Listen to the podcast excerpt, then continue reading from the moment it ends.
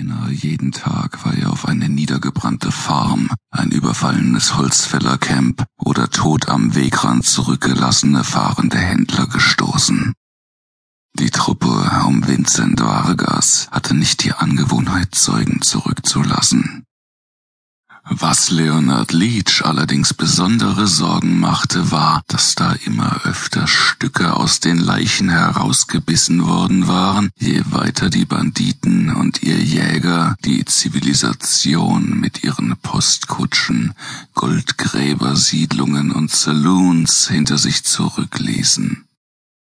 In seinem Job als Marshal, den er nach dem Unabhängigkeitskrieg angenommen hatte, war es seine Aufgabe, diesen Vargas zu jagen und ihnen Einhalt zu gebieten.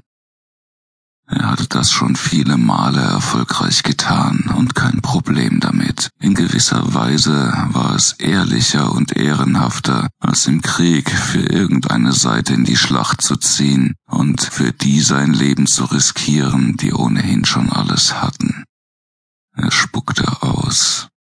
Solche Banditen wie die, hinter denen er jetzt her war, hatte er allerdings noch nicht gesehen hatten sie anfangs ihre Opfer schlicht und einfach über den Haufen geschossen, sahen die Leichen, auf die er jetzt stieß, sehr viel übler aus.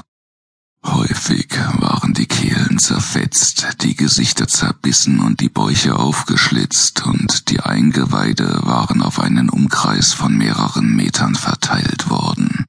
Und dann, vor einer Woche, hatte er das erste Mal das Fehlen von Gliedmaßen bemerkt.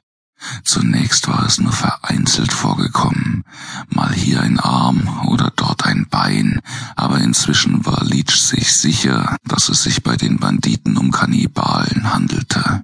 Ob sie ihn schon gesehen hatten? Für eine Sekunde starrte er zu dem schwarzen, zyklopischen Höhleneingang hinauf, zu dem er Vargas und seine Leute verfolgt hatte. Er beobachtete, wie sich seine Atemwolken nach einigen Metern auflösten, lauschte dem Schlag seines Herzens. Dann stieg er von seinem Pferd und sank sofort fußtief in den Schnee ein. Er ärgerte sich nicht darüber, der Schnee würde ihn nicht behindern. Leach war sich sicher, dass das Gefecht in der Höhle stattfinden würde. Er prüfte die beiden großkalibrigen, fünfschüssigen Revolver, von seinem Sattel löste er die Winchester und den Kavalleriesäbel. In die Klinge war sein Name eingraviert und darunter das Wort Sergeant. Er betätigte den Repetierhebel und lud eine Patrone in die Kammer. Dann begann er den Aufstieg.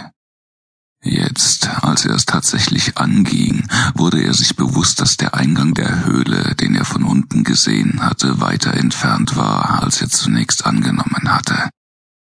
Schritt um Schritt arbeitete er sich voran und hielt hin und wieder inne, um zu lauschen und nach oben zu spähen. Sie schienen keine Wachen aufgestellt zu haben. Sein Blick tastete über die unregelmäßig stehenden, winterkahlen Bäume von rechts nach links und wieder zurück, blieb dann in der Mitte hängen. Da war etwas, Irgendetwas passte nicht ins Bild. Er umrundete vorsichtig eine sterbende Birke, und dann sah er, was ihn stutzig gemacht hatte.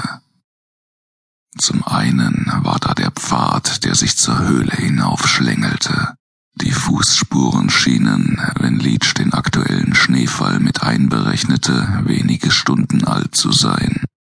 Sie verrieten ihm ebenfalls, dass die Banditen ihre Pferde am Zügel geführt hatten, vermutlich um sicherzugehen, dass die Tiere, die hier draußen fast so wertvoll waren wie ein Sack voller Goldnuggets, sich beim Aufstieg nicht verletzten. Aber der Pfad und die Spuren waren nicht das eigentlich Aufmerksamkeitserregende.